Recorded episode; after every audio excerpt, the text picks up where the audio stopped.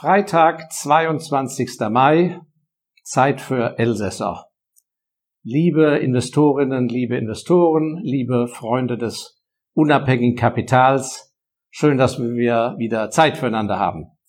Ähm, zunächst wollte ich darauf hinweisen, das habe ich die beiden letzten Male ganz vergessen, dass die YouTube-Videos, äh, die wir freitags aussenden, für die Berufspendler, Autofahrer, Zugfahrer auch auf Podcast zu hören sind und auch einige Podcasts aus der früheren Zeit von mir. Ähm, ich glaube, man kriegt die am besten über Spotify. Also wer sozusagen eh das gesprochene Wort lieber hat als ein Bild dazu, bitte mal auf Podcast gehen. Ansonsten habe ich endlich Zeit gefunden, die bei, bei den beiden letzten Videos die äh, Kommentare alle mal durchzusehen und ich bin ja total überwältigt über Ihren Zuspruch. Äh, das motiviert mich sehr. Ich möchte mich sehr, sehr dafür bedanken. Ähm, das ist ja auch überhaupt so ein wichtiger Tipp. Ähm, das Danke sagen ähm, ist etwas sehr Wichtiges. Und ich habe festgestellt, dass es im Wortschatz vieler Leute nicht vorkommt. Und ich kann jedem nur überprüfen, äh, mal so auf eine Woche zurückzuschauen und zu nachzudenken, Mensch, wie oft habe ich eigentlich da Danke gesagt? Also das Wort Danke hat eine große Kraft und äh, Sie haben mir diese Kraft geschenkt. Also jetzt bedanke ich mich bei Ihnen. Ähm, ansonsten äh, habe ich auch festgestellt, dass der Kreis unserer ausländischen Zuschauer und Zuhörer weiter wächst, deutschsprachige, die im Ausland sich niedergelassen haben. Aus meiner alten Heimat in Hongkong habe ich sogar festgestellt, haben wir zwei verschiedene, vielleicht lernen Sie sich mal kennen, Karl Kufner und Ronald Kolb bei den Hongkong. Ich grüße Sie.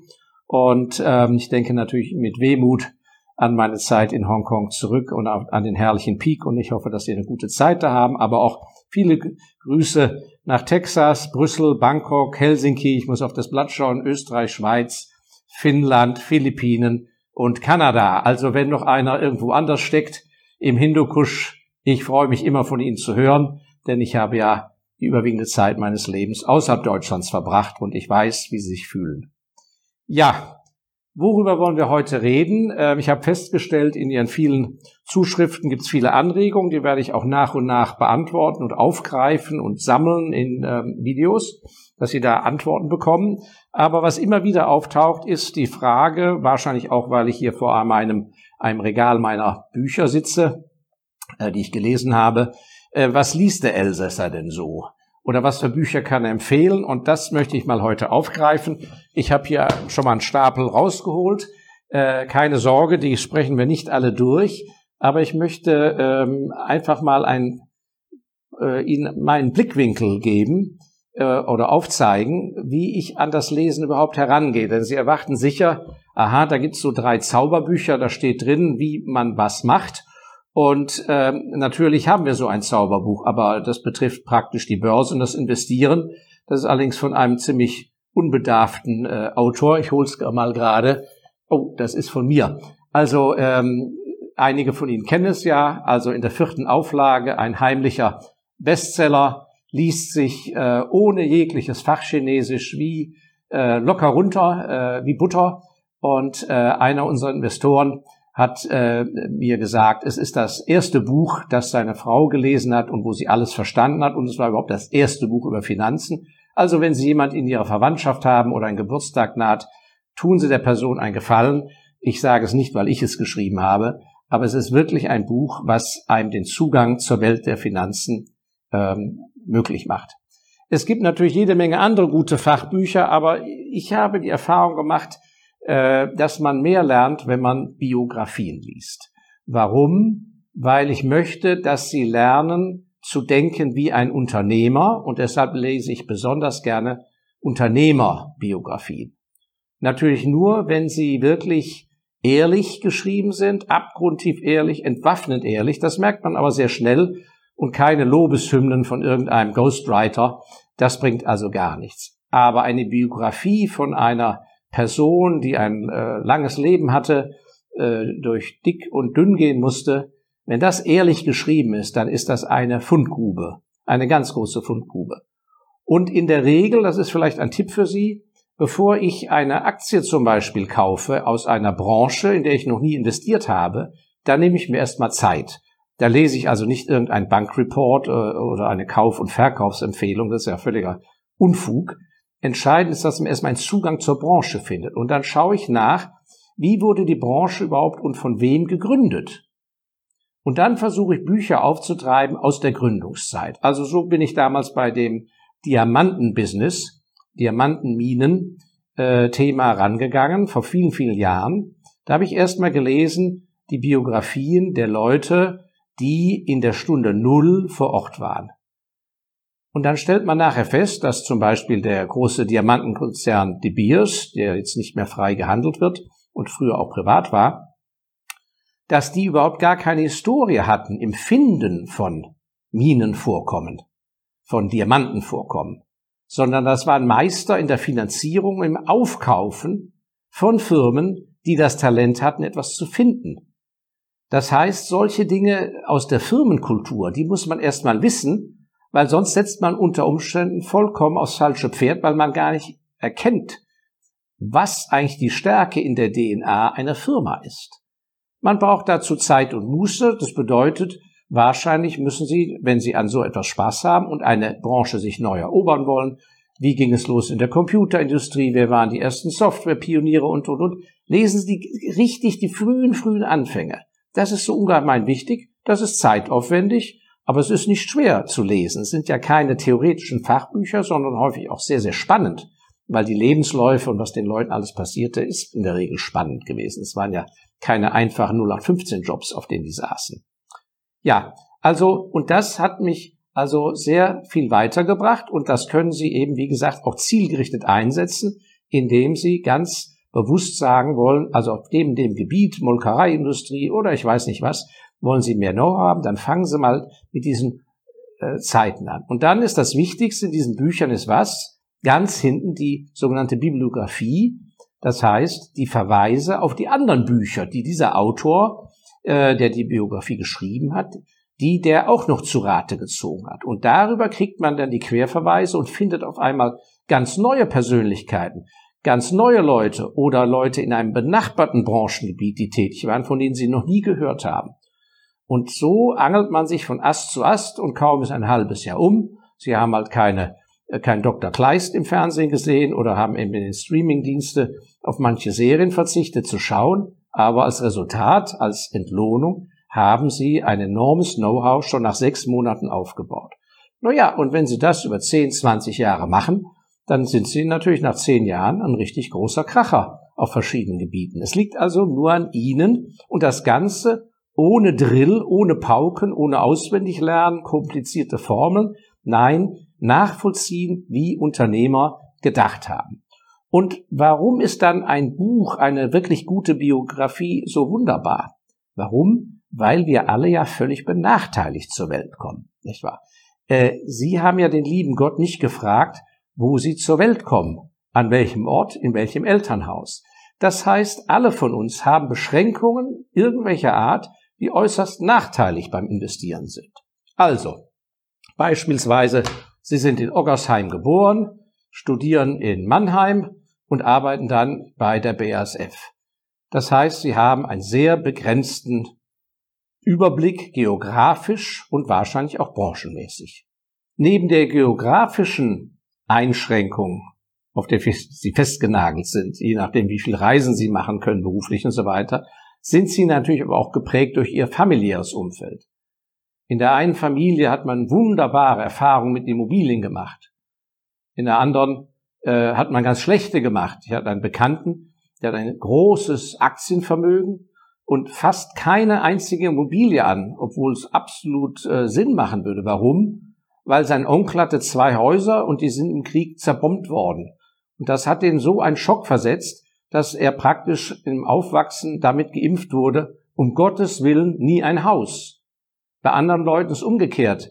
Die haben eben Haus und Hof in irgendeiner Aktienspekulation verloren und dann heißt es in der Familie, in der DNA der Familie, um Gottes Willen Hände weg von der Börse. So, das heißt, sie werden gebrainwashed, ganz unbewusst, nicht wahr? Also einmal geografisch erleben sie nur ein bestimmtes Gebiet, die Stimmungslage dieser Bevölkerung, die Möglichkeiten, die diese Leute da haben. in einem bestimmten Wohlstandslevel. Sie erleben überhaupt gar keinen mehr, der aus der Gosse sich hocharbeitet, ein Millionär wird. Ja, oder sie erleben völlig degenerierte Leute, die alle jetzt ärmer werden. Also auch hier kein repräsentativer äh, Durchschnitt. Und auch von der Branche her, je nachdem, wo sie sich betätigen, haben sie nur ein sehr enges Umfeld, was den Blick angeht. Und mit einer Biografie, die sie studieren, machen sie ja eine Zeitreise. Sie äh, wandern in eine Epoche, die schon lange vorbei ist, zum Beispiel. Und sie erleben mit, womit sich diese Leute rumschlagen mussten. Leute, die sie in ihrem Leben nie kennenlernen. Und wenn die ehrlich geschrieben ist, sind sie praktisch mit dabei. Das ist einfach fantastisch. Und dann können sie praktisch Maßstäbe ansetzen. Sie haben dann einen Maßstab, aha, die haben sich damals so und so in der und der Situation verhalten und vergleichen Sie das mit der Krise jetzt. Wie verhalten sich die Leute da? Und so können Sie auch einen Vorstandsvorsitzenden einordnen, wenn Sie eben 20, 30 Biografien von Top-Leuten gelesen haben. Wie verhält sich denn Ihr CEO, Ihr Vorstandsvorsitzender von der Aktie, der Sie besitzen, von der Firma? Verhält er sich denn genauso oder könnte der es nicht machen wie die und die damals? Und das andere ist natürlich, dass egal wo man aufwächst und in welchem Umfeld, wir alle haben den schrecklichen Hang, wir wollen uns an sich umgeben mit was? Mit sympathischen Menschen. Menschen, die uns sympathisch sind und häufig auch Menschen, die uns ähnlich sind. Da sagt man, mein Gott, toll, der denkt ja wie ich. Ja, das ist ja wunderbar, um Karten zu spielen oder ein Bier zu trinken. Aber zum Lernen, zum Weiterkommen ist natürlich Kokolores. Sie müssen an sich bewusst die Leute suchen, die ganz anders sind als Sie, die genau anders denken. Das ist natürlich dann erstmal ein Schock. Das macht auch in Regel keine Freude, ja. Aber damit kommen Sie natürlich auch mal auf die andere Seite der Straße und können mal abklopfen, bin ich denn überhaupt richtig gewickelt? Gibt es da nicht noch viel bessere Ansätze im Investieren? Und da uns das sehr, sehr schwer fällt, viel Zeit zu verbringen mit Menschen, die uns unsympathisch sind oder wir haben gar keine Gelegenheit, die irgendwie kennenzulernen und zu treffen und die haben natürlich keinen Bock, mit uns sich hinzusetzen. Dafür sind eben auch diese Biografien so wunderbar, weil da können sie ungefragt sich mit Menschen zusammentun, die ein Leben in einer Art und Weise verbringen, wie es ihnen wahrscheinlich gar nicht schmecken würde. Aber sie bekommen ein Gefühl für die Breite der Welt des Businesses und was ist denn das Endziel des Ganzen? Das Endziel ist doch nicht, dass Sie als Investor per Excel irgendwas ausrechnen können oder dass Sie sich starr an irgendwelchen Kennziffern wie Kurs-Gewinn-Verhältnis und so weiter festhalten können. Das kann ja jeder Computer oder jeder Holzbock. Nein, das Entscheidende ist, die Engländer nennen das, nennen das Judgment. Sie müssen am Ende des Tages, wenn Sie ein bisschen Erfahrung gesammelt haben, zu einer Urteilsfähigkeit kommen dass, was weiß ich, zehn Investoren oder Börsenbriefe oder die Medien sagen das und das und eins und eins ergibt also drei minus eins oder was auch immer. Und dass sie sagen, ja, da steht zwar eins und eins ergibt zwei, aber in diesem Fall ist das Papier irgendwie wässrig oder es mit einem schwachen Bleistift geschrieben und im Leben kommt es doch woanders. Und wo ich das oft erlebt habe, ist, dass die Rechnungen innerhalb einer Branche genau richtig waren, dass diese Firma nicht zu schlagen ist dass aber die Bedrohung gar nicht innerhalb der Branche war, sondern durch Innovation und Erfindung außerhalb der Branche. Dass sozusagen die Tätigkeit, das Produkt oder die Dienstleistung der Branche, auf der sie sich festgebissen haben, völlig überflüssig wurde, weil etwas ganz anderes erfunden wurde und gar kein Bedarf mehr dafür da war. Und das schaffen sie nur, wenn sie das Gespür bekommen, wenn Leute sich verbissen haben, den Augenmaß fehlt und das ist ein sehr guter Maßstab, auch jetzt, wo sehr viele Aktienkurse sehr fest sind, bei Top-Aktien. Und bei anderen Aktien geht's bergab. Dieser Spreu vom Weizen-Trennung. Also, und da, glaube ich, kommen Sie viel weiter, indem Sie Anteil nehmen am Leben von erfolgreichen Leuten, die Ihnen das in einem Buch sozusagen quasi gratis, äh, bis auf den kleinen Buchkauf, rüberbringen. Und ähm, wie gesagt, ich möchte heute nicht den ganzen Stapel durchgehen. Ich wollte nur zeigen, aus einer kleinen Auswahl. Wir haben also einen schönen Vorrat. Das heißt, wenn die Jahreszeit schlecht wird und ungemütlich, da werden wir uns, uns gemütlich machen. Wie gesagt, wieder mit der Buttermilch oder der Tasse Tee oder dem Whisky Sauer. Aber heute will ich Ihnen mal ein Beispiel zeigen, wie ich dann an so ein Thema rangehe. Es muss nicht jeder gleich diesen dicken Wälzer kaufen, aber es ist eine Biografie. Ich hoffe, man kann es einigermaßen sehen. Ich halte es mal hin, dass die Biografie über einen der Begründer von Hollywood, der Filmindustrie, Samuel Goldwyn. Samuel Goldwyn. Da habe ich also ein sehr dickes Buch vor sehr, sehr vielen Jahren genau durchgelesen, durchgeackert. Und warum ist mir der Samuel Goldwyn so ans Herz gewachsen? Was kann man daraus lernen? Der Goldwyn ist deshalb von namentlich sicher vielleicht dem einen oder anderen Begriff, weil die berühmte Filmfirma MGM mit den Kinofilmen, mit dem Logo des Löwen, der am Anfang rührt, äh, MGM steht für Metro Goldwyn Mayer und dieses G Goldwyn steht für Samuel Goldwyn. Und ähm, der Samuel Goldwyn, da habe ich mir gerade eine Notiz hier gemacht. Ja, der Samuel Goldwyn ist, ist deshalb so äh, gut, äh, dessen Leben zu verfolgen, weil es zeigt, wie jeder eine wunderbare Chance hat. Jeder von ihnen. Denn was wir sehen ist, es war ein äußerst ungebildeter Mann. Er war ausgewandert aus Osteuropa äh, zur Gründungszeit von Hollywood. Als es da gerade erstmal ganz sachte losging, war er von Osteuropa ausgewandert äh, nach New York. Und als er merkte, Mensch, da tut sich doch was, er war also Handschuhverkäufer. Das war damals ein populäres Business Handschuhe zu verkaufen, mitten in Manhattan auf der Straße. Und als er hörte, da gibt's so etwas wie eine Filmindustrie, hat er sich aufgemacht nach Hollywood und ist da zeitlebens geblieben. Und dieser Mann hatte de facto null Ausbildung. Und ähm, ich habe natürlich selber eine sehr gute Ausbildung genossen und das hat mir sicher nicht geschadet. Und ich möchte jetzt niemanden de demotivieren äh, oder dazu bringen, seine Ausbildung abzubrechen. Aber man muss eins sagen, im Geschäftsleben all denjenigen möchte, das, möchte ich das vor allem sagen, die vielleicht nicht die Chance hatten, eine tolle Ausbildung zu bekommen, ja, oder die dabei sind, eben es nicht so toll hinzukriegen. Bildung wird im Business überschätzt. Und es gibt den guten Spruch, wer nichts besitzt und nichts hat, der hat halt Bildung. Ja, und es ist eine Tendenz derer, die nichts haben, aber Bildung haben, denjenigen, die nicht so viel Bildung haben, einzureden, dass sie keine Chancen haben. Das ist ein ganz großer Unfug. Ähm, ich habe mal jemand gekannt, der ist jetzt verstorben, der hat in Frankfurt ein großes Immobilienimperium aufgebaut. Das war auch so ein Auswanderer wie der Samuel Goldwyn und ob Sie es glauben oder nicht, der konnte weder lesen und schreiben. Und der hatte die Aktenordner in verschiedenen Farben und der hatte natürlich hoch dekoriert, hätte ich beinahe gesagt, also hoch studierte Angestellte, die konnten lesen und schreiben. Also ein, wenn Sie ein wirklicher Unternehmer sein wollen, dürfen sie sich nicht davon abhalten, nur weil ihnen Bildung fehlt.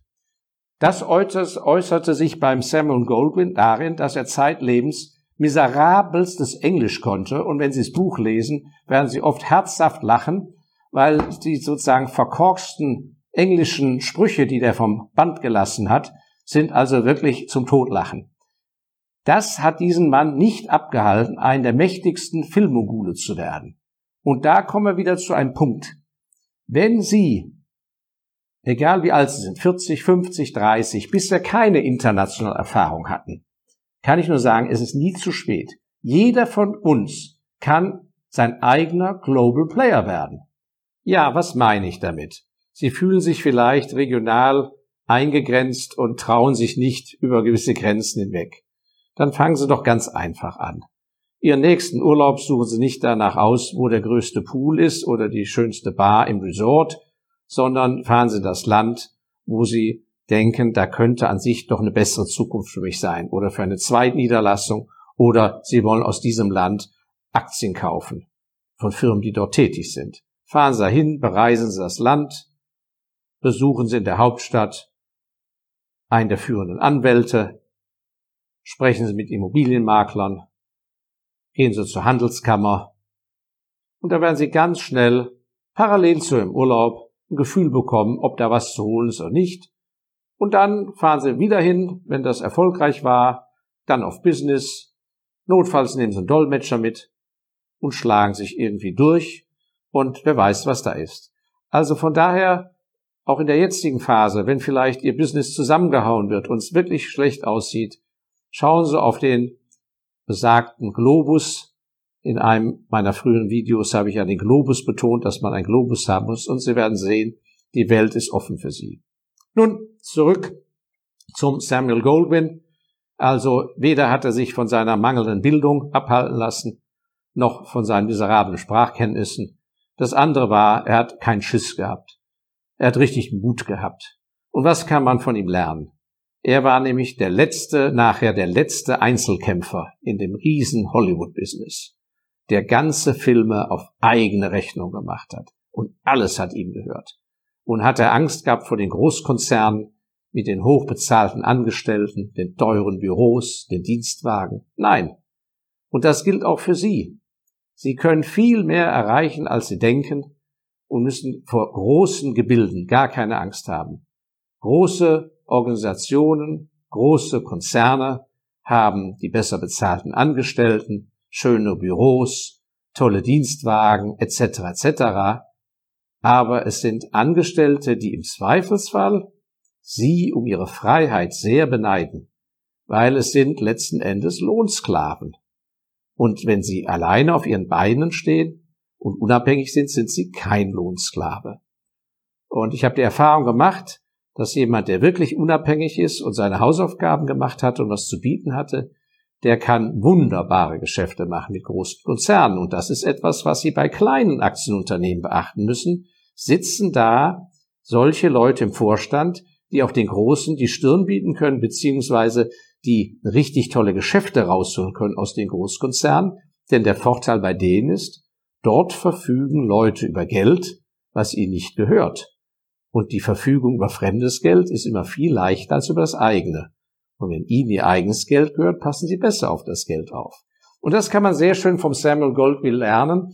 Der hatte nachher ganz schnell die Faxen dick mit Kompagnons und Teilhabern und hat festgestellt, er muss diesen Idioten so lange so viel erklären, dass er gar keine Zeit mehr hatte, um die Filme zu machen. Da hat er gesagt, dann macht das lieber selber. Und das Resultat war, dass er nachher eine eigene Filmbibliothek hatte von Filmen, die er selber finanziert hatte. Die waren 100 Prozent in seinem Eigentum. Und das Tolle war, dann hat er langfristig gedacht, so wie wir im ME-Fonds Special Values, nicht, dass wir uns vergleichen wollen, aber auch er hat langfristig gedacht das heißt, er hat nie, es nie der Versuchung unterlegen, Filme gegen ein Riesengeld zu verkaufen, auf einen Schlag, für alle Zeit dann verkauft. Nein, darauf hat er verzichtet. Er war an den wiederkehrenden Einnahmen interessiert, an den, wenn ein Film irgendwo aufgeführt wurde oder in einem Fernsehen oder im Ausland dann gespielt wurde. An den Einnahmen war interessiert. Und er hat den ganzen Filmstock dann an seinen Sohn vererbt. Und der hat selber ein Leben lang von diesen Film, von der Verwertung der Filmrechte sehr schön leben können. Das heißt, auch da war Samuel Goldman genau in seiner einfachen Gestricktheit genau der Richtige. Also Sie sehen, es geht nicht darum zu sagen, ja mein Gott, warum soll ich das Buch lesen? Der alte Sack ist doch schon ewig tot. Oder was habe ich mit der Industrie am Hut? Nein, Sie kriegen ein Gefühl, wie geht's woanders zu? Wie ging es zu? Wie haben die sich in einer Krise verhalten? Genauso wie Sie jetzt vielleicht in einer Krise sind oder in Zweifel sind mit Ihren Investments. Das ist eine riesige Fundgrube an Maßstäben, Messlatten und Kompassen. Kompässen sagt man, glaube ich. Kompass, Kompässe. Die Sie aus solchen Büchern rausholen können. Und das Ganze ohne Arbeit. Das lassen Sie einfach in sich einwirken am besten hören Sie danach in Ruhe ein bisschen Musik. So. Sie sehen, ich habe einen Vorrat da schon mal ausgesucht, den wir im Laufe der Zeit bearbeiten wollen. Aber ich möchte, bevor wir uns jetzt verabschieden, kurz hinweisen auf drei Persönlichkeiten, drei Bücher, die ich Ihnen sehr empfehlen kann. Aber ich werde, wie gesagt, in den nächsten Videos ab und an darauf zu sprechen kommen. Wer sich für Immobilien interessiert, da gibt es nur einen Mann, Sam Zell. Zell wie die Zelle, Z-E-L-L, Vorname Sam. Der gute Mann lebt noch, er ist in Amerika, in Chicago, ein toller Immobilienunternehmer und er hat ein fantastisches Buch geschrieben. Als mein Sohn es einem hiesigen Immobilienunternehmer geschenkt hat, dieses Buch, war dieser Mann, der sehr erfahren war, hin und weg und hat gesagt, das beste Buch, was er je gelesen hat. Und dieser Mann war ein alter Hase in seiner Branche. Dann der berühmte Aristoteles Onassis, Ari Onassis, nicht wegen seiner zweiten Eheschließung mit Jackie Kennedy, nein, ein völlig unterschätzter, fantastischer Unternehmer, ein Mann, der gelernt hatte, da mit Risiko umzugehen und Sie lernen von ihm, wie man mit Risiko umgeht und wie man Dinge in Proportionen setzt. Ein faszinierendes Leben und der aber wirklich was aufgebaut hat. Man denkt da, ja, ja, Schifffahrt, Reederei ist ja alles nix, äh, liegt ja am Boden, der Baltic Exchange Index ist ja unten und so weiter, alles Unfug. Er hat so viel hinterlassen, dass seine Enkelin, die Alleinerbin mittlerweile, nach wie vor zu den reichsten Frauen der Welt gehört, alles dank seiner Arbeit. Also Aristoteles Onassis, da habe dieses äh, Bio, diese Biografie habe ich äh, wirklich x-mal durchgearbeitet und da bekommen wir ganz tolle pragmatische Hinweise und Tipps. Da freue ich mich schon drauf. Und als letztes, last not least, der Gründer von der Sportfirma Nike, Knight mit Namen, hat ein Buch geschrieben, Shoe Dog.